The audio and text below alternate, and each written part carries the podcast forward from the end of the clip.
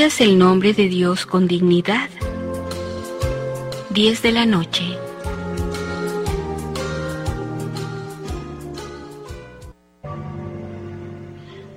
Oración de completas.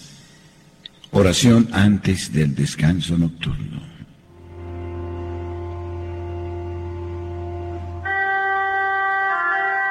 Dios mío, ven en mi auxilio. Señor, date prisa en socorrerme. Gloria al Padre y al Hijo y al Espíritu Santo, como era en el principio, ahora y siempre, por los siglos de los siglos. Amén. Aleluya.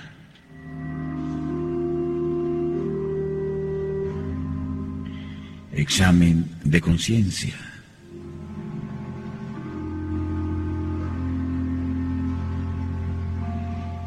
Hermanos, habiendo llegado al final de esta jornada que Dios nos ha concedido, reconozcamos sinceramente nuestros pecados.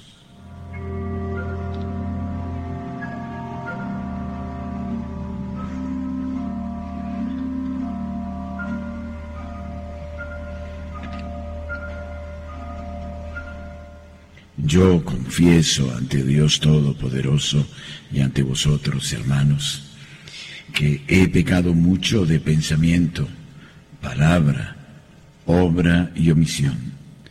Por mi culpa, por mi culpa, por mi gran culpa. Por eso ruego a Santa María, siempre Virgen, a los ángeles, a los santos y a ustedes hermanos, que intercedan por mí ante Dios nuestro Señor.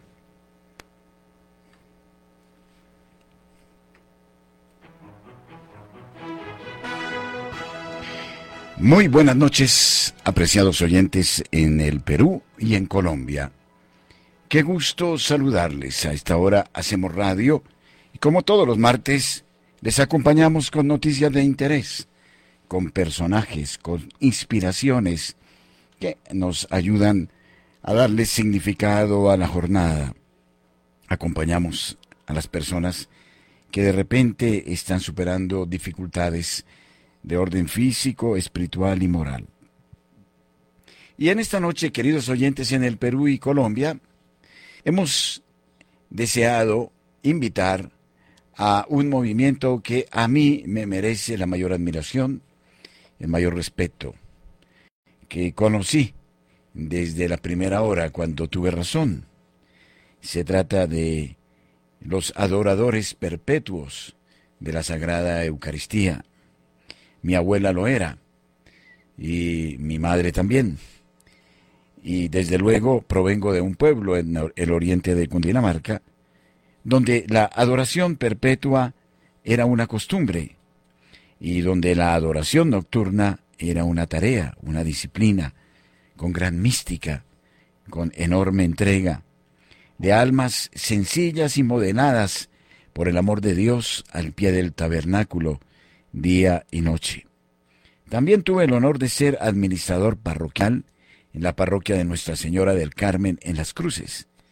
Y allí también llegaban hombres de la ciudad y también campesinos que venían incluso hasta de los páramos altos de Chuachí a, a la adoración nocturna. Era un verdadero honor. Pues en esta noche me acompaña Alejandro Prieto Mejía, José Guillermo Pérez Pardo, y otras muy queridas damas que mm, en su semblante dejan ver esta profunda devoción a nuestro Señor en el Santísimo Sacramento del altar. Y hoy queremos honrar a nuestro Señor. Estoy aquí en un segundo piso y perfectamente debajo está el tabernáculo. Entonces que esta hora sea también de adoración y gloria. Me acompaña Luz Avendaño, Sandra Patricia Duarte. Alejandro, es un verdadero gusto que estés con nosotros esta noche. Bienvenido. No, padre, primero que todo, muy buenas noches. El gusto es nuestro, el gusto eh, es mío. Eh, le, le, voy a hacer una confesión. Yo soy el presidente de la sección de, de las cruces. Seguramente... Hijo de algún adorador también. No tuve la fortuna, pero las personas que me acogieron en ese momento eran personas que hoy recuerdo con mucho cariño. Eh, don, don Alberto Navarro y bueno, muchas personas que, que me acogieron y que eh, me inspiraron porque lo, lo, que ellos contaban era que, que, en esa parroquia hace ya bastante tiempito eh, se llenaba, su merced conoce, es una parroquia, es un templo grande y eran 200, 250 personas haciendo, participando en la vigilia de adoración. Muchísimas gracias, Padre, por, por, por la invitación. Dios lo bendiga y bueno, qué rico que hoy los, pueda, los podamos acompañar para compartirles un poco de este carisma que, como su merced ha dicho, es un carisma bien, bien, bien, bien especial. Muy importante. Saludo a Luz Avendaño. Buenas noches, Luz. Padre, buenas noches. Qué gusto, qué gusto que podamos compartir este momento tan especial de este programa tan escuchado eh, para que podamos eh, presentar esta noche todo lo que el Señor, el Señor nos, inspira, todo lo que el Señor nos bendice en esas adoraciones nocturnas, eh, para que podamos conocer también de boca aquí de Sandrita Duarte, de Alejandro y de Sandrita Bernal, que llevan más tiempo en la adoración que, yo, que estamos comenzando nuestra sección adoradora aquí en Cajicá, ¿sí? en, en la parroquia de la Santísima Trinidad de Cajicá ellos llevan pues obviamente mucho, mucha más ventaja que yo en, esto, entonces la idea era poder traer esto porque tenemos un evento, un acontecimiento muy, muy grande en la adoración nocturna en Colombia, que es la que, es la celebración de los 125 años de adoración nocturna en Colombia. Impresionante, 125 años, qué maravilla. Bueno, saludo a Sandra Patricia Duarte. Buenas noches, Sandra. Buenas noches, padre. Eh, mi nombre es Sandra Milena Bernal. ¿Ya? Eh, le agradezco la invitación. Le agradezco la y la oportunidad para podernos, para poder eh, mostrar una parte de lo que ha significado o de lo que conlleva esta adoración nocturna, esta adoración a nuestro Jesús vivo, presente y real. No es una, no es una imagen, no es un recuerdo, es, en estar en esa contemplación con Él, en ese maravilloso momento de, de tener ese pedacito de cielo con nosotros, que cada día nos va eh, pues nos va perfeccionando porque va haciendo caernos en cuenta de muchas cosas que entre, con las cuales entristecemos al Señor.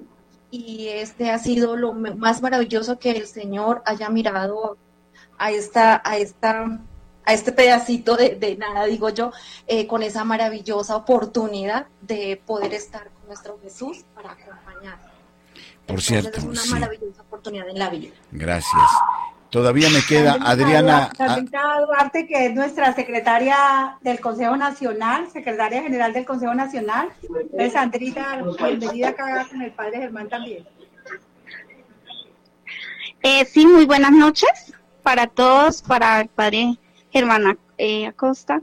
Eh, pues damos un agradecimiento primero a Dios por esta, esta entrevista que vamos a tener en el día de hoy para poder exponer eh, sobre la adoración eucarística, en especial la adoración nocturna en Colombia. Entonces, pues muy agradecida porque pues estamos buscando esta oportunidad y por obra y gracia de Dios se, se adhieron las cosas. Gracias, muy amable. Adriana Bernal me parece que todavía está, o ya la saludé, no lo sé. Eh, Buenas noches. Activamos micrófono. Sí, padre, ya saludó a Sandra, que es la ah, que está ah, perfecto. acá, y nosotros pertenecemos a Cajicamba. Ok, cómo no, muy bien. Gracias, padre. Bueno, eh, los adoradores eh, a mí me han despertado siempre un profundo aprecio y siempre he tenido la imagen de personas humildes, sencillas. Alejandro, ¿cuál es el secreto para ustedes ser tan metódicos, tan cumplidores cada mes, para pasar una noche entera en bendición, adoración y alabanza? ¿Cuáles han sido los frutos de esta experiencia, Alejandro? Bueno, Padre, eh, nosotros primero que todo amamos a Cristo Eucaristía y ese amor eh, es el que nos permite, nos concede la gracia de acompañarle eh, en cada vigilia nocturna. somos hombres y mujeres normales trabajamos, tenemos compromisos, eh, familia. No obstante, también hemos eh, encontrado la importancia de cultivar eh, la Sagrada Eucaristía, esa, esa contemplación que perfectamente se puede hacer a cualquier hora del día, Padre, eso es claro, pero cuando estamos en el silencio de la noche, cuando estamos frente al Santísimo, lo que hacemos es, recordar, es vivir esas horas eh, eh, en las que nuestro amado Señor Jesucristo oraba, hablaba con, con, nuestro Padre y acompañarle en esos momentos en los que todo el mundo descansa, eh, duerme o sencillamente está infortunadamente haciendo otras actividades, lo que nos ha permitido, Padre, es generar proceso, procesos de sanación, sanación interior, tenemos muchos testimonios, eh, Padre, que nos ha permitido recuperar eh, esa, esa vocación, ese carisma de estar frente al Santísimo y poder eh, tener oración de intercesión por, por tantas ofensas que se cometen casi que todos los días contra, contra nuestro amado Señor Jesucristo, contra la hostia consagrada, contra el, sacramento de la Eucaristía, eh, orar por ustedes, por todos nuestros sacerdotes que sencillamente necesitan cada vez más acompañamiento para, para, todas las actividades y todos los trabajos, las luchas que emprenden en un, en un, mundo que cada vez eh, se encuentra más desarraigado. Frutos, Padre, aparte de, de alcanzar esa docilidad, esa capacidad de, reconocer y de sentirle eh, a Dios en todos y cada uno de los momentos de nuestras vidas. También podríamos mencionar, Padre, la, la bendición grande que tenemos de orar los unos por los otros, el poder orar por aquellas personas que se encuentran enfermas, que se encuentran eh, pasando y atravesando por situaciones difíciles y uno ante el Santísimo poderle presentar esas intenciones, las, unirnos a las intenciones de la iglesia, nos ha llenado, Padre, y lo tengo que decir así, mis compañeros lo podrán confirmar, de, un, de, una emoción porque nos unimos en una sola oración a cantidad de, de personas que se encuentran orando, que se encuentran adorando, alabando eh, a Cristo Eucaristía. Es, es una experiencia muy hermosa, solo los que hemos vivido ese, ese momento eh, somos conscientes de que estamos ahí, frente a Cristo, frente al altar, contemplando y meditando todos y cada uno de los, de los actos de amor que Él tiene para con todos nosotros, Padre. Y a las damas presentes también les pregunto sobre su experiencia personal en esta sublime práctica de estar delante del omnipotente Dios prisionero de amor en el tabernáculo. Andrita. Gracias, Elenita. Bueno, padre, he experimentado eh, la sanación, sí, física, espiritual, emocional, eh, llenarse uno de esos eh, dones o del Espíritu Santo, la verdad, como la perseverancia y la templanza en medio de los momentos difíciles como adoradores, el unirnos nuestros grupitos, seamos pequeños, pues con más veras, la verdad, y creo que esa fuerza solamente la ha dado él. En medio de las adversidades y poder haber, salir adelante y decir solamente somos su instrumento para poderlo hacer y ver los frutos de Él, pues si esto no es Dios y si esto no es Él, entonces ¿qué es? Entonces esto me ha llevado a, a verlo presente, presente en medio de todas las luchas familiares, personales, de nuestras secciones adoradoras. Entonces, y siento que Él ha sido, cuando ya ocurren las cosas, viene una, una palabra a mi mente, Dios es fiel. Entonces, eso también lo he visto reflejado en muchas maneras dentro de nuestras secciones adoradoras. El poder ver que todos pueden ser unas personas de grandes, de muy grandes edades, digo yo, 70, 65, 80, pero yo los veo y los vi de la primera vez como unos niños. Y yo decía eso, mira Señor, ellos son tus niños, porque todos bendecían, alababan y pedían perdón al Señor no les veía las edades, los sentía como unos niños. Entonces ahí me di cuenta también cómo Él nos ve a todos como sus niños. Y eso es lo que espera, que contemos con Él para pedirle perdón, para... Él sabe, todo de nosotros, sí es verdad, pero he descubierto que sí le gusta que le contemos y, lo, y contemos con Él para todo. Entonces ha sido algo que ha ido cambiando en mí sin uno darse cuenta. Y ya digo, no, ya no puedo estar sin adoración ya sé que tal, pude haber tenido una semana muy agitada, muy cansada, pero llega el día de nuestra adoración y ese sueño ha desaparecido. Todo mi ser está en disposición para hacer esa adoración. Entonces creo que eso es, es mágico, es una maravilla. Sí, todas las, todas las bendiciones que uno recibe, las recibe a través del Santísimo Sacramento. O sea, mi experiencia con el Santísimo es desde que era una niña, algo así como contaba el padre Germán, mi mamá cogía a sus nueve muchachitos y nos llevaba a hacer adoración. Y nos tenía el jueves santo toda la noche adorando al Santísimo. Vivíamos en Cartagena. Y las experiencias a lo largo de mi vida, en los momentos duros, en los momentos difíciles, donde he hallado consuelo ha sido ante el Santísimo. ¿sí? Hay una experiencia muy linda precisamente en la capilla de Radio María, cuando antes de pandemia teníamos el grupito de oración y cosas de la vida me entregaron a la casa de Cajicá y yo dije, me voy para Cajicá a recibir la casa. Y entonces mi esposo, sin embargo, se bajó por la 152, yo tenía grupo de oración a las 11 de la mañana, ante el Santísimo, y, y entonces mi esposo se bajó y, y, me dijo, y yo no sé, pasando casi por la capilla, por la, por la emisora, como que sentí que el Señor me decía, ocúpese de mis cosas que yo me ocupo de las suyas. Y yo quedé como frenada y me bajé y pues hicimos la adoración en el grupito. Cuando salgo y ya pasa como una hora después de, haber terminado el grupo oración, me llama mi hijo de México y me dice, mamá, estamos bien. Y yo, ¿pero qué pasó? ¿Cómo así bien de qué? Dice, el terremoto, mamá, yo no había visto noticias.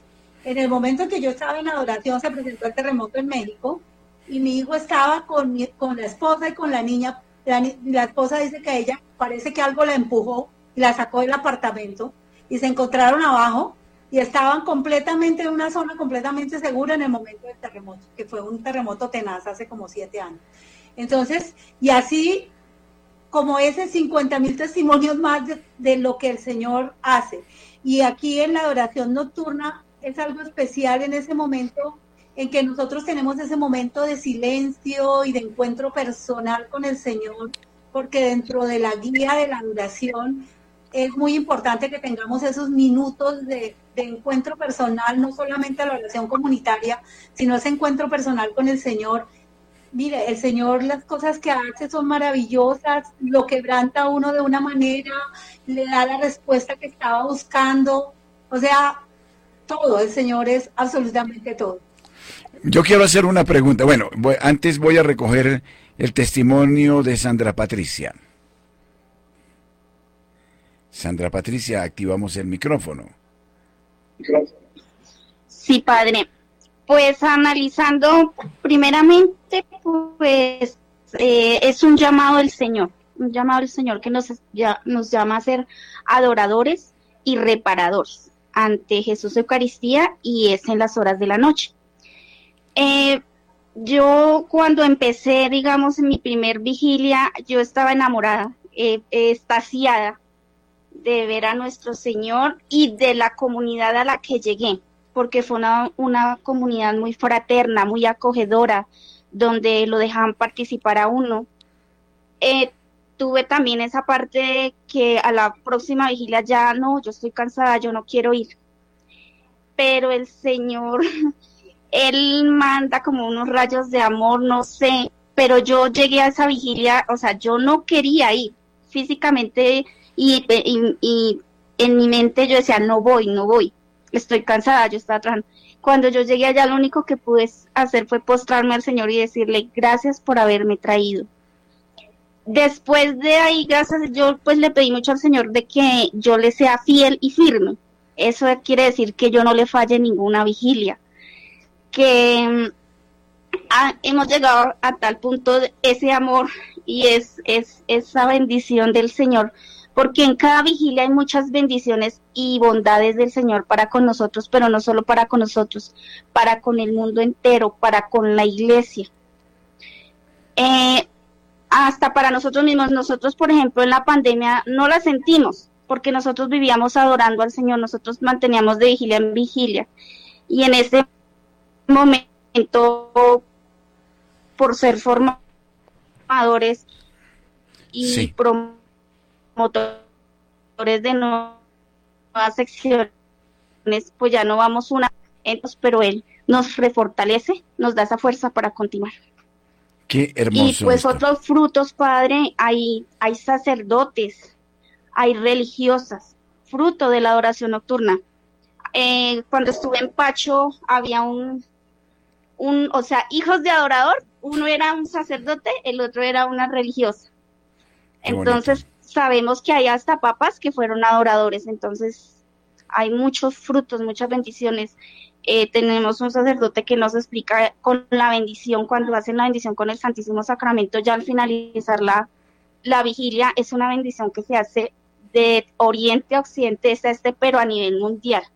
Entonces es, es una bendición que el Señor Jesús esté vivo y esté presente en el Santísimo Sacramento y que nosotros podamos tener esa dicha de adorarlo y repararlo. Qué hermoso. Bueno, Alejandro, ¿por qué no nos cuenta cómo es la disciplina, cuál es eh, la norma para ser auténticos adoradores? Muchas gracias, Padre. Bueno, digamos que hay que entender que, la adoración nocturna pues lleva bastantes años. Acá en Colombia, como lo mencionaban al principio, son 125 años, pero en el mundo entero lleva poco más, más o menos 175 años. Y eh, digamos que lo que ha permitido, Padre, eh, sobrevivir, aparte del amor y la misericordia de Dios, aparte de que es un carisma genuino, es la organización. Entonces nosotros tenemos unos, unos documentos, unos textos, hay un manual, un manual del orador que, lo único que nos permite entender, comprender la organización, del desarrollo de las actividades a lo largo de la vigilia. Tenemos acá en Colombia unos estatutos eh, que también nos ayudan a entender un poco la organización. Hay, unos hay un consejo nacional, unos consejos diocesanos y arquidiocesanos, que son, digamos, temas que pueden sonar como muy orgánicos, como muy políticos, pero que de alguna manera permiten y garantizan eh, la articulación y el trabajo eh, de, todos los, los, los, adoradores nocturnos. Y dentro de, eso, dentro de esos esquemas, dentro de esos esquemas normativos, padre, si me lo permite eh, decirlo de esa manera, nosotros tenemos un decálogo especial que es el decálogo, el decálogo del adorador, padre. Y lo que nos permite y, el, y, lo que contiene como el ADN del, del adorador es tener una fe genuina, una fe viva, una esperanza eh, manifiesta y que se alimente de manera diaria en la oración. También eh, conocer y, vivir eh, de manera muy activa la, Eucaristía. O sea, no, no se puede concebir que un adorador no, no haga el ejercicio en lo posible de participar del, del, acto eucarístico eh, la mayor cantidad posible de días en la semana.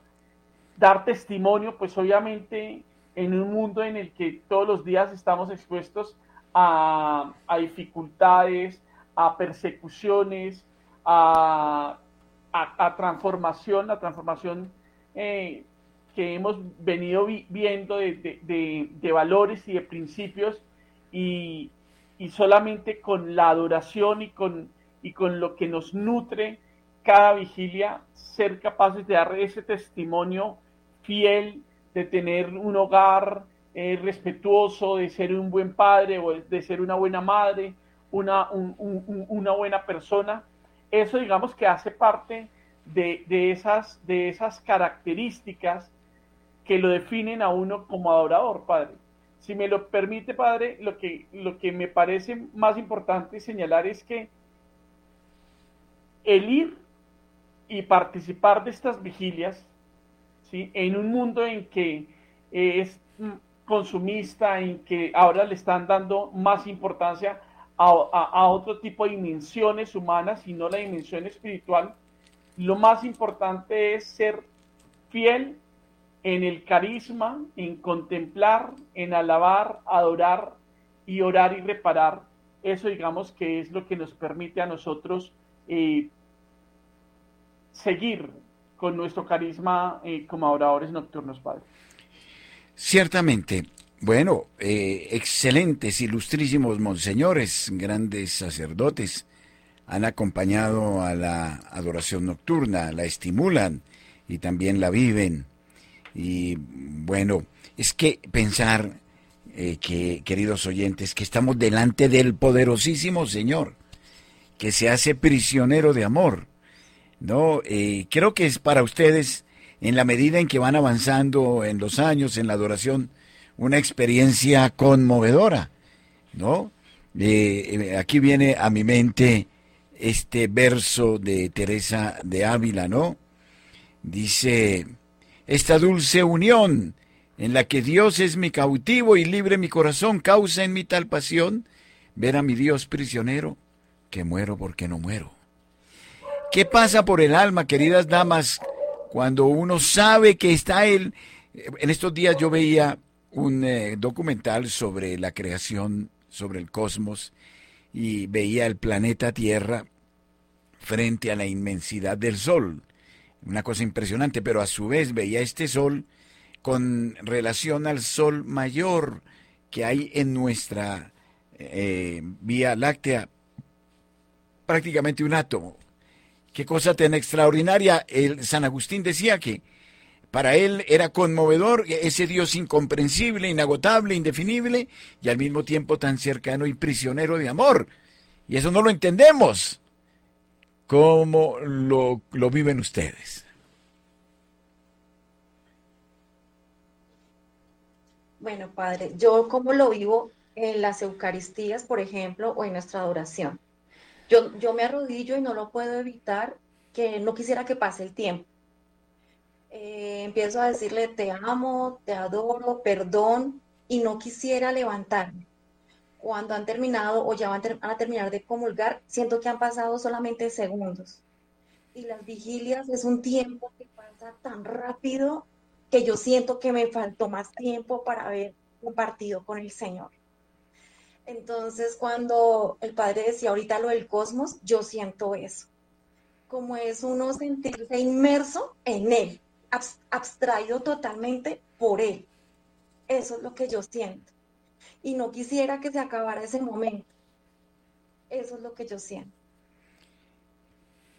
La presencia, la presencia viva del Señor es, es, es estar ahí ante esa majestad, ante esa inmensidad, ante ese ser que no podemos definir, pero que sentimos tan cerca cuando uno está en ese acto de contemplación, porque creo que con los afanes del mundo hemos olvidado el silencio, hemos olvidado la contemplación. Entonces, tener ese momento de estar ante el Señor, estar contemplando esa hostia, pero cuando yo estoy contemplando la hostia, estoy viendo ese corazón de nuestro Señor abierto y sangrando por mí, por mi amor. y recibiendo todas las gracias que el Señor nos da a través de la Eucaristía. Si nosotros entendiéramos todos lo que lo, lo, que esos rayos maravillosos que salen de la Sagrada Hostia, cuando nosotros estamos contemplando la Santísima Eucaristía, creo que no saldríamos de los templos y creo que los templos estarían completamente llenos, porque entendemos que lo que el mundo no nos da, el amor que el mundo no nos puede dar, la paz que el mundo no nos puede dar, la, todo, el todo que, necesitamos en nuestra vida, lo tenemos ahí, en esos segundos, en esos minutos, en esas horas de adoración. Y como decía Sandra, la primera vigilia es dura, siente uno el frío, el cansancio, el sueño, ¿sí? Pero a medida que pasan las vigilias, como que a uno se le hace el tiempo muy cortico para estar con el Señor. Y Él mismo va guiando. Nosotros tenemos un manual, tenemos una guía, pero también hay tiempos que, que, el Señor nos permite hablarle a Él como, Él quiere escucharnos en ese momento. Entonces, eh, es, es todo eso, Padre. Qué maravilla. Y creo yo que la adoración nocturna va a tener cada vez más importancia esta tarde precisamente, y es muy curioso, me visitaba un amigo que me decía, padre, motive a todos los oyentes ante los tiempos que estamos viviendo para conformar pequeños grupos, a ver qué idea se le viene a la cabeza de, de súplica al Señor, porque pues él me hablaba de un reseteo y estamos ante peligros grandes, ¿no? Estamos ante el peligro de, de, nuevas pandemias, ya supimos lo que era la pandemia, el engaño de muchas cosas, no las voy a decir ya para qué, eh, y que todavía la gente sigue dormida, engañada, y, todo lo que se puede venir ahora con eh, la cuarta revolución industrial, el nuevo orden mundial, con todas las teorías LGTBQ, con eh, transgénero, la inteligencia artificial y, el modo de control. La única posibilidad que nos queda es nuestro Señor Jesucristo. No hay otra, no hay otra. De modo que eh, me parece que esta noche tiene que ser un llamado, y, digo también para los oyentes del Perú, porque estoy seguro que la adoración está muy extendida también en el Perú. Hay que ver esas cofradías del Señor Nazareno que hay en el Perú, enormes, gigantescas. Entonces, vea que Dios me está dando una respuesta esta noche, ¿no? A ese llamado.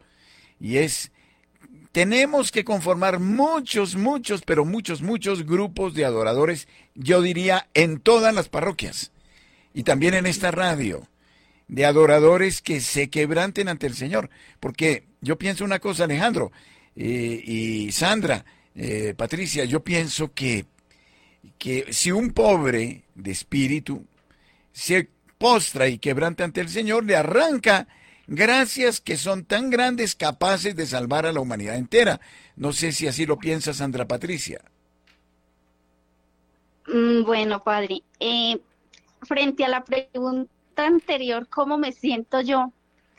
No hay otra palabra sino cuando Juan, Santiago y Pedro en la transfiguración. Qué bien se siente aquí. Uno quiere estar ahí, vivir en esa presencia del Señor y no, o sea, es lo, lo mejor que puede haber. Y, y frente a, pues, a todo esto que se está viviendo, no es tiempo de actuar, o sea, de ahora. Desde que nació la oración nocturna ha existido el mal, han existido las pandemias, eh, las guerras, y a nosotros los oradores nos llaman que somos los pararrayos, somos las columnas de la iglesia, bueno, nos, nos han dicho que somos los testigos del sagrario. Nos han tenido con varias palabras porque lo único que sostiene y es la oración. Esa fe eh, firme al Señor y esa confianza en Él. Como en las palabras de alguna santa en ese momento, no recuerdo, pero dice, nada te turbe, nada te espante. Teresa de Solo Dios basta. Sí. Entonces, eh, nosotros yo pienso que debemos estar eh, con la fe puesta y la esperanza puesta en el Señor, y sí, llamar a muchos adoradores, a que, a muchas personas a que escuchen este llamado al Señor a ser adoradores nocturnos. En la noche, en las noches de oscuridad es como que donde más se levanta el pecado. Mientras unos pecan, nosotros estamos reparando frente al Señor. Sí. Y Él nos escucha. Él obra a su modo en su tiempo. Entonces, mm, no, no tendría más que decir. Sí, aquí hay una cosa maravillosa que quisiera como agregar. Eh, cuando, ¿por qué los adoradores son tan capaces de sacrificio? No sé, yo veía estos campesinos que llegaban un, un sábado por la noche, un sábado por la noche, después de venirse caminando, porque ni siquiera tomaban bus, desde arriba de las montañas, desde el páramo, se venían caminando ya cansadísimos, pero llegaban con una alegría a las cruces, me acuerdo, ¿no? Saludo a los adoradores. Vienen a visitarme todavía aquí, a la radio. Claro que sí. Un campesino hermano de un sacerdote, se me escapa el, nombre, que ha sido adorador de toda la santa vida desde niño, ¿no? Y llegaban así cansados, pues imagínense la gloria que le dan a Dios de, de, de, sentir el infinito amor de Dios y de confesárselo, que nuestro Señor no puede hacer otra cosa que quebrantarse, ¿no? Y darnos todo lo que necesitamos. Por eso yo quiero en esta noche eh, expresar a todos los adoradores mi admiración, mi reconocimiento y, su mística es para mí siempre un motivo de gran conversión. Pero Alejandro, yo me imagino estas damas, estos caballeros, inevitablemente sus hogares deben ser muy bellos porque y el Señor les toca. No, desde dentro es algo fantástico, extraordinario, Alejandro. Así es, padre. Digamos que ahorita, ahorita lo mencionaba mi compañera Sandrita, las gracias que uno recibe eh, no son solamente para el que está al frente al, al Santísimo. O sea, el amor de Dios es tan inconmensurable, es tan, tan maravilloso, que uno llega al hogar después de una vigilia y transmite ese amor a los hijos, a los vecinos, a los compañeros de trabajo, porque pues no, no tendría mucho sentido, padre, y lo digo de esta manera, que, que, esa, que esa exposición que uno, que uno tiene ante tanto amor no generara eh, cambios eh, en las actitudes, eh, en, los comportamientos. Y, y, lo recordábamos hace, hace un par de, días que tuvimos un, retiro. Una de las características fundamentales del adorador es la alegría. Una, una, un adorador, por más que se encuentre, digamos, en situaciones difíciles, adversas, siempre tiene una cara alegre y así nos lo, no, lo compartía uno de nuestros adoradores.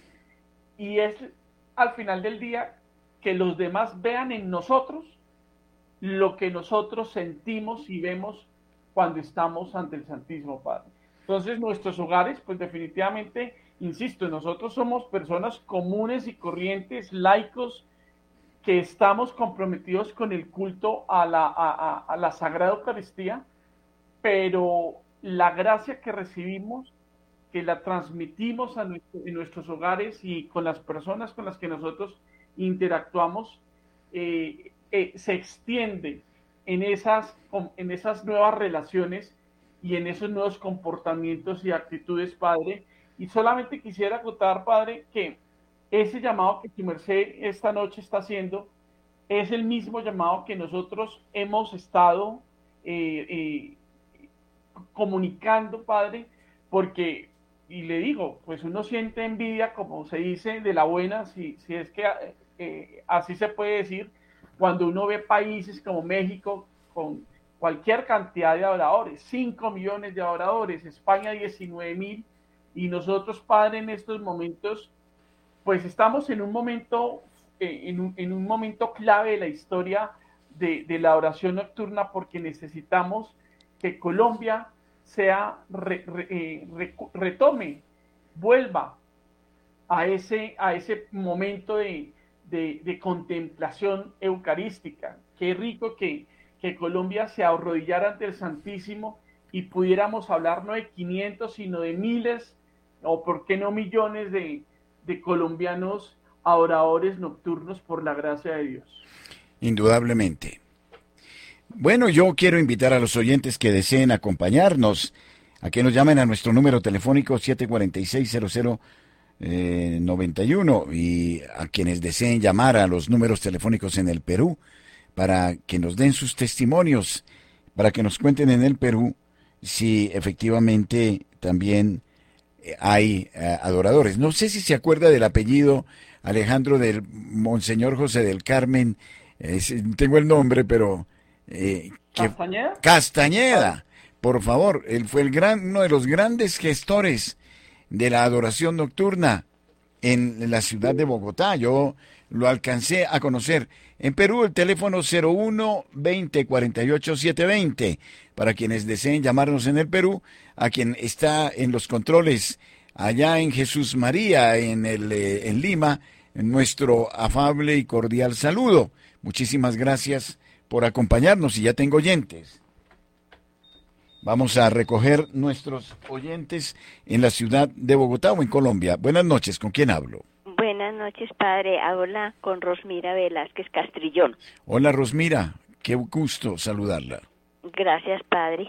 Pues yo quiero participar en el programa porque es muy bueno pues dar ejemplo y, y, también para que la gente no, no crea que son cosas muy complicadas y que son cosas del otro mundo, pero que lo principal, principal es que las personas tengamos una experiencia con Jesucristo de Eucaristía, porque es que eh, uno dice, ah, pasa por ahí y hay mucha gente que pasa y como que no le encuentra sentido porque pensará que una hostia que va a hablar, que una cáliz, que una custodia, que las flores, que todo eso, eso que, y no tienen una experiencia verdadera como para hablar con Jesús, como para decirle, como para sentirlo entonces yo quiero dar una pequeña experiencia o, son muchas pero la, que yo digo es en general es que yo yo sufro de depresión por por muchas cosas claro que en los últimos años y yo tengo 76 mm, años, ¿de qué? 77.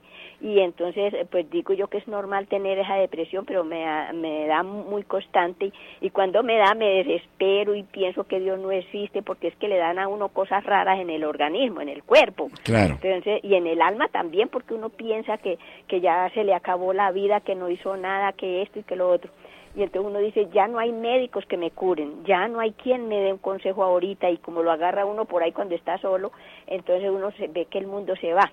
Y, y yo veo o siento muy, muy patético, muy que la gente no cree, pero que tiene que tenerla la gente, porque si yo les doy este consejo no me van a creer, pero si ellos tienen la experiencia, sí, córtica, córtica, sí. Por ejemplo, yo eh, me sentía así, y entonces yo decía, ay, no, y, me desesperaba, y digo yo, ¿qué tal que yo llegue al, borde de, de, verdad y yo del susto caiga muerta, del susto de todo lo que me estoy sintiendo? Y le pido a Jesús Eucaristía, le digo, le hablo y le digo, no, ayúdame a salir de este momentico, y le hablo como hablarle a una persona. Entonces, cuando al ratico, al rato, a la media hora, yo ya le he dicho, yo sé que voy a desesperar, cuando es que siento una paz y una cosa rara en mi organismo, yo ya no siento nada y siento como que ya alguien me consoló y no, supe cómo ni quién y ya pienso que yo ya estoy tranquila, hasta se me quita ese esa cosa que uno siente por dentro, que yo creo que es enfermedad, no sé y, y, y cuando al ratico estoy contenta me puedo dormir y si es en el día que me agarra aquí en la casa entonces siento una alegría ya veo como que el sol está más clarito veo como como todo lo veo como que yo puedo seguir y sigo con mi trabajo y todo lo normal. Entonces qué quiere decir que Dios hay que ponerlo en práctica es decir tenerlo como como cuando uno tiene una persona que está al lado de uno y que la persona le habla, le dice y haga esto y uno como que siente un alivio, pues así es Dios la práctica es lo más bonito. Así que bueno, Rosmira, muchas gracias. digo eso. Bueno, gracias. Dios la bendiga, Rosmira, gracias, gracias. Se une Laura Sofía Borges con nosotros. Buenas noches, Laura Sofía, bienvenida. Activamos el micro, el micrófono.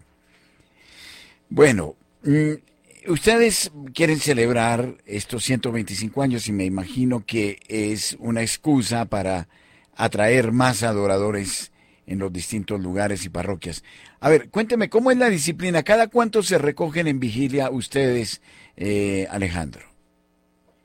Claro que sí, padre. Digamos que nosotros eh, tenemos la disciplina de tener en varias secciones adoradoras que se han conformado en, a lo largo y ancho del país, pues tenemos secciones adoradoras en norte de Santander, principalmente en Boyacá, Cundinamarca, acá en la ciudad de Bogotá.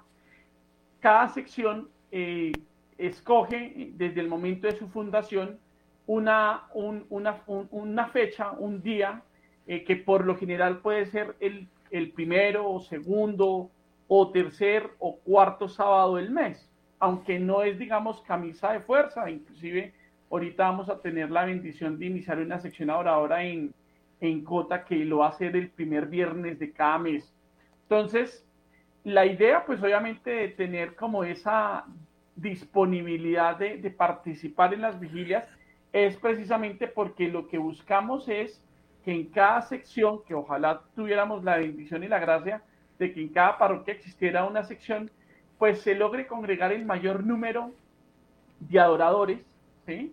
propios de, de la parroquia, y eh, en, en, torno a ello, y entendiendo pues obviamente, padre, que ahorita hay situaciones eh, complejas, delicadas, de seguridad, bueno, su merced eh, conoció el barrio de las Cruces quizás en una mejor época. Sí, claro. Pues al final del día lo que buscamos es disponer de un espacio y de unos turnos de adoración en la medida de lo posible a lo largo de toda la noche. Hay algunas secciones que por lo que comentaba, no son toda la noche, sino eh, unas cuantas horas, pero, pero al final, pues porque entendemos, digamos que no podemos ser ajenos a la, a la realidad. Obviamente, eh, en cada sección, eh, nosotros lo que, lo que hacemos es desarrollar, como lo decía ahorita Luz, desarrollar unos, un turno de oración y pues en, esa hora, en esos turnos hay participación de oración comunitaria, hay cantos, hay participación de oración, de oración eh, eh, personal, en silencio, contemplación. Entonces, de esa manera, lo que logramos es que a lo largo del mes, Padre, existan jornadas de vigilia nocturna en las diferentes secciones que se encuentran eh, activas en estos momentos. Casi que podríamos hablar de una adoración perpetua en el sentido que se van dando los turnos, todas las vigilias para adorar a nuestro Señor.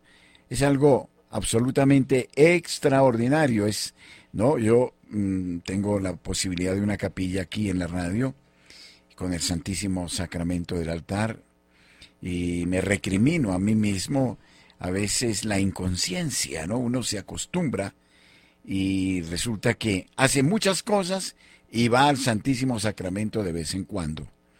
Cuando debería ser todo lo contrario, deberíamos estar en el Santísimo Sacramento y a partir de ahí desplegar toda nuestra actividad. No sé qué opinan ustedes, eh, queridas damas que nos acompañan. Padre, sí, eh, es, eh, es, es muy importante la invitación que usted hace y yo quiero reiterarla a nuestros párrocos, a nuestros sacerdotes, en todo el país que, conformemos los grupos de adoración nocturna, porque eh, el párroco es la persona más importante en, la conformación. Eh, perdone, eh, Lucelena, un segundo, qué pena que sea un poco patán, pero tengo intervención de oyente desde el Perú. Muy buenas noches, ¿con quién estamos? ¿Aló? chiquita eh, Sí, ¿con quién tengo el agrado de... la libertad. Bienvenida, qué gusto. Desde... cerca de Trujillo, una hora. Cerca de Trujillo, bienvenida. El Santa Juana de Arco nos cuide a todos, al Papa Francisco, y nos aumente la fe en la presencia eucarística de Jesús. Le cuento que aquí en Trujillo, bueno, yo no vivo ahí, ¿no? Pero he estado presente en algunas oportunidades. Hay adoración perpetua en la capilla de la Iglesia Perpetuo Socorro en la avenida Tupacamaro, en Trujillo. También en la iglesia este, Cristo Redentor de la Noria. En Cartavio también tenemos capilla de adoración, sino que ayer de 7 de la mañana a 7 de la noche. En el Arzobispado de Trujillo también hay capilla de adoración. Y yo por motivo de salud no me puedo movilizar, pero todos los días hago la oración del bendito sea Dios, que también este se reza ante el Santísimo. Pues. Y me imagino, o sea, yo no puedo ir presencialmente, pero imagino el sagrario de mi capilla o también de los, de los sagrarios que yo he visitado antes y me hago la idea que estoy allí, pues, ¿no? Y, recuerdo también a Monseñor Robert Barrón de Estados Unidos, que dice que hicieron una encuesta donde un, un solo, un tercio de católicos de Norteamérica que habían hecho la encuesta creía en la presencia real de Jesús, los demás decían que era un símbolo, influido por los claro, Claro. Entonces él ha escrito un libro mi cuerpo, The Body. Y, y el 6 de mayo lanzó una campaña de rezar seis, perdón, diez mil rosarios para este, pedir a Dios que vengan más gente que se aleja de la iglesia, pues. Pero parece que ya pasó los diez mil. Entonces yo también invito a que sigamos orando por nuestra situación en el Perú. Hay mucho sicariato, eh, viene gente de otros lados y también los de acá se juntan, matan personas engañan a las muchachas que vienen, que van a trabajar y las incluyen en la prostitución. Entonces sabemos que Dios tiene poder para ayudarnos, hay que recurrir a Él. Gracias por el programa y felicitaciones a los hermanitos adoradores. Qué lindo. Bueno, muchas gracias. Un abrazo, querida hermanita en Trujillo, en el Perú. Bendiciones copiosas. Gracias. Bueno, eh, si ustedes desean acompañarnos, es algo muy grande. En nuestra oyente del Perú ha señalado distintos aspectos muy importantes. Sí, eh, algún teólogo habla de la iglesia que está apareciendo dentro de la misma iglesia corrientes que son eh, neoarrianas y neopelagianas, decir, corrientes que están negando la divinidad de Cristo, corrientes que dicen que todo depende de nosotros, donde la gracia de Dios no cuenta, en fin, corrientes que eh, generan la herejía, el engaño. Y esto eh, me parece que el mejor antídoto es lo que ustedes hacen, adorar y bendecir a Jesucristo, reconocer su grandeza, su amor loco, porque es un amor perfectísimo. Es que yo por eso los envidio mucho a ustedes, porque, bueno, no hay que envidiarlos, hay que imitarlos, nada más pero es que es el amor loco de Dios, amor perfecto hacia su criatura. Y es decir, yo creo que en la medida en que uno adora y adora, comprende más este mar infinito de amor, que es una locura, o sea, es vivir un, un desposorio, un noviazgo, un idilio con él permanentemente, pero tengo gente en Bogotá. Buenas noches, ¿con quién hablo? Buenas noches, Padre Germán. Sí, ¿con quién hablo?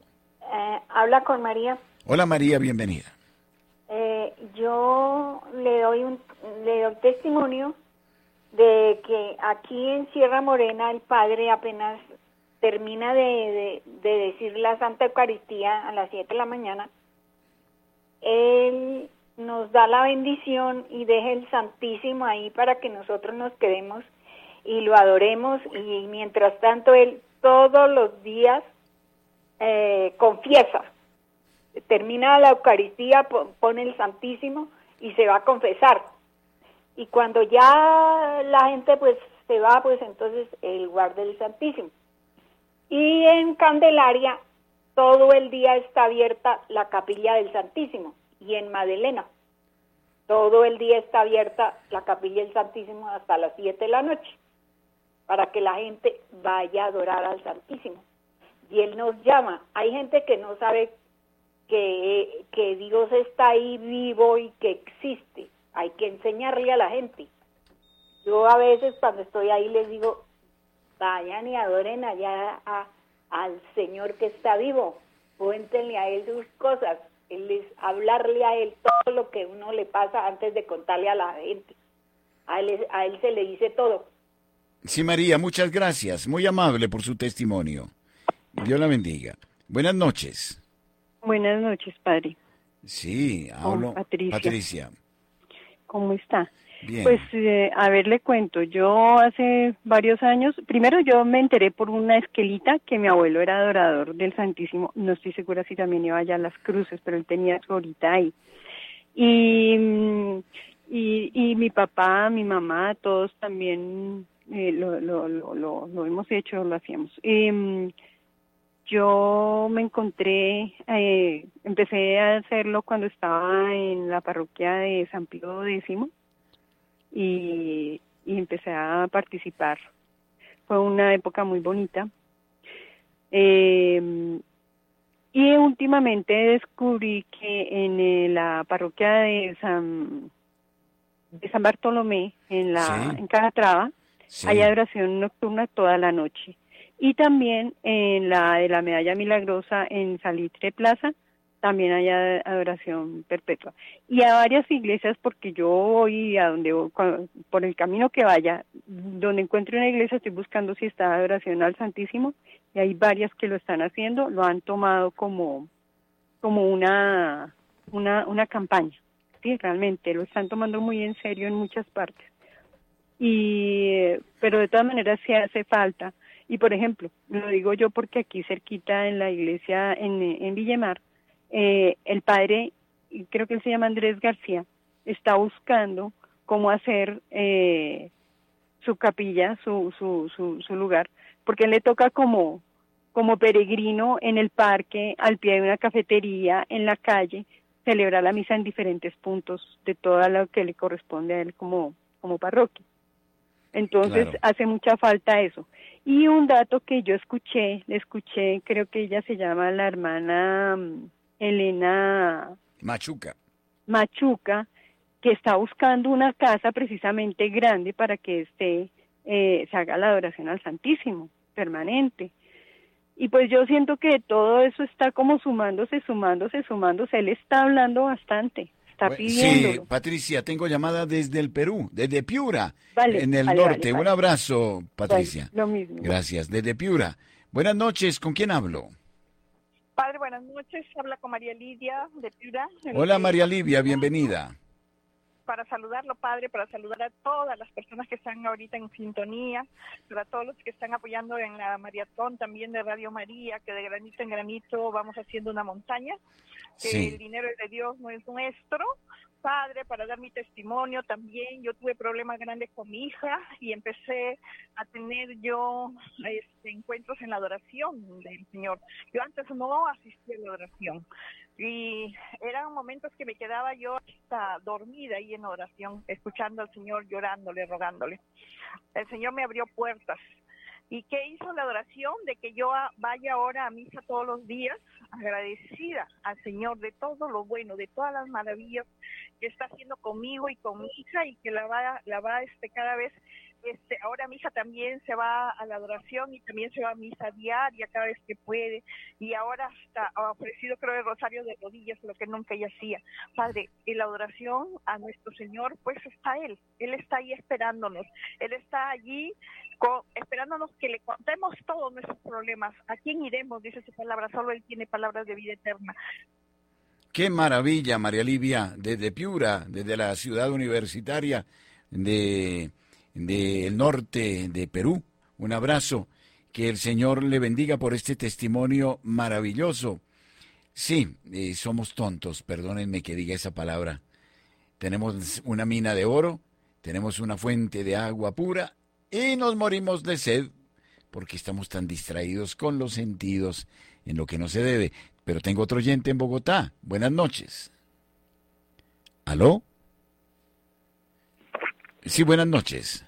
¿Aló, padre? ¿Con quién hablo? Con Gloria, ahora aquí de Los Molinos. Sí, Gloria, cuéntenos. Padrecito, es que le tengo un testimonio efectivo, padrecito. A ver. Eh, yo, soy amiga de una monjita, tengo la dicha, Dios mío, me, me ha dado esta gracia. Ella es la hermanita de la Santa Eucaristía, ella es una monja viajera y se llama María Trinidad.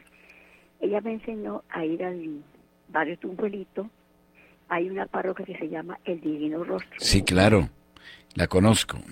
Ay, padrecito, este me reconoce. Desde la época del padre Luis Díez. Ah, ahorita, pues, cuando eso hace poquito, que ya me llevo hace como cuatro meses, está el, padre Gildardo. ¿Sí? Sí. Bueno, el, asunto es que hace una santa misa de, de, sanación y liberación cada mes. Eh, afuera de la, de la parroquia hay una capa, ah, pues se la conoce, su reverencia, está el Santísimo. Y el Santísimo Sacramento, ahí está también un, cuadrito del Divino Rostro. Sí. Y mucha gente, y yo me siento muy afortunada porque en ese grupo de gente, harta, harta gente, le hemos visto que le rueda una lagrimita ya. del ojo izquierdito y mucha gente no. Y yo la primera vez que fui, que me, dijo hermana Trinidad, vaya, adoremos a Santísimo. Y claro, hermanita, porque dice que ella, que ella, Jesús la quiere mucho, que tú mucho, es mucho que la ayuda. Entonces yo fui y cuando yo le vi las lágrimas, dije, ay, hermana, hermana, venga, venga, hermanita, que, el, Señor está llorando. De que parte del Santísimo Sacramento hay la imagen del Divino Rostro. De hecho, las parroquias se llaman parroquia del Divino Rostro. Ella no me creía y la monita entró. Sí, señor, se la vio rodar la lagrimita y nos alegramos. ¡Ay, qué rico! Bueno, llora, llora de amor y llora de dolor. Eh, sí, porque, porque nos ama. Que creo que lo más triste es saber que Él nos ama infinitamente y nosotros somos tan regodiones. Le volteamos la espalda, como que no nos importa como que le decimos más tardecito porque estoy muy ocupado en tantas cosas, ¿no? Y yo creo que estos adoradores son la María de Betania, ¿no? A los que les dice el Señor a Marta, ¿no? Marta, Marta, te ocupas de muchas cosas. Una sola cosa es necesaria. Y María escogió la mejor. Los adoradores escogieron lo mejor, escogieron al Señor. Cosa tan extraordinaria. Tenemos que despertar, ya se nos ha ido el tiempo, querido Alejandro, querida Lucelena, querida Adriana y todas las hermanitas que están con nosotros. Eh, creo que vamos a hacer un trabajo mucho más consciente en este orden. El Señor es, es increíble, ¿no? Eh, es Dios y sin embargo se hace mendigo de nuestro amor. Y San Francisco dice, el amor no es amado. Y ustedes no saben la consolación que le dan con su sacrificio. De modo que no me queda sino felicitarles. Y eh, bueno, ya en algún momento voy a tener otra entrevista, porque el tiempo se nos fue, con Alejandro, con Lucelena, con ustedes, para que me cuenten cómo vamos a celebrar estas fiestas y cómo se va a preparar todo, porque hay sendas celebraciones. Es un movimiento que apoyan las diócesis del mundo, que apoyan eh, eh, los obispos, sacerdotes, es algo muy entusiasmante. De modo que, y ahora sí, y créanme que ustedes esta noche me están dando una respuesta, tenemos que incrementar a mancha de aceite los adoradores del Santísimo Sacramento. Es el único modo, y lo digo públicamente, como vamos a salvar este planeta. Con la oración, no hay, no hay otra cosa. De modo que eh, necesitamos muchos reparadores, muchos adoradores. Bueno, por aquí se me están alumbrando una serie de ideas, vamos a ver, que las plasmamos más adelante eh, ¿no es cierto? Porque podríamos hacer una, digo yo, voy a soltarla así, eh, una a través de la radio, una inscripción de adoradores nocturnos que se anoten y que me digan, queremos a las 8, a las 9, a las 10, a las 11, de modo que tengamos cubierto todo el tiempo en adoración, adoradores de Radio María al Santísimo Sacramento. Bueno, me nació. en la capilla, padre. En la capilla, bueno, también es claro. Solo que aquí los vecinitos hay que purgarlos algunos porque, bueno, mientras que no haya carros por ahí eh, que, que, vengan por ahí, bueno, eh, eh, me hacen compañía a mí también porque estoy aquí y entonces, maravilloso. Entonces, bueno, ya, ya, ya hablaremos de muchas cosas. Alejandro, a todos ustedes, a Laura Sofía, a mm, Luz Elena, me da mucho gusto, no sé cómo anduvo todo por allá por Cartagena. Eh, muchísimas gracias. Exactamente. De modo que el Señor me los bendiga, eh, les premie tanto a Sandra Patricia también, todo su cariño, su esfuerzo y sepan que en Radio María tienen una casa de puertas abiertas. Alejandro. Muchísimas gracias, Padre. Dios me lo bendiga enormemente y nos estaremos viendo, Padre. Bueno, de pronto vamos a ver si albergamos aquí en la capilla de Radio María un núcleo de adoración nocturna. Ah, eso, por lo menos tener un núcleo sería fabuloso, ¿no es cierto? Sí, pero por supuesto, padre. bueno, Luz Elena, ahí hay un trabajo grande, ¿no es cierto? Sí, señor. Ahí estamos. Bueno, un cariñoso abrazo y afectuoso a todos los oyentes en el Perú y en Colombia. Se nos hizo así de pequeñito el tiempo, como las vigilias de adoración. Se nos fue así. Y eh, qué dicha, es el paraíso, es la presencia del amor de Dios. El Señor ha dicho, donde dos o más están unidos en mi nombre, allí estoy yo en medio de ellos, de modo que eh, no podemos tener mejor compañía que la de Jesús sacramentado. Entonces digamos, Jesús sacramentado, mi dulce amor y consuelo, quien te amara tanto que de amor muriera. Bueno, un abrazo, felicidades, Dios les bendiga, gracias, hasta pronto, gracias.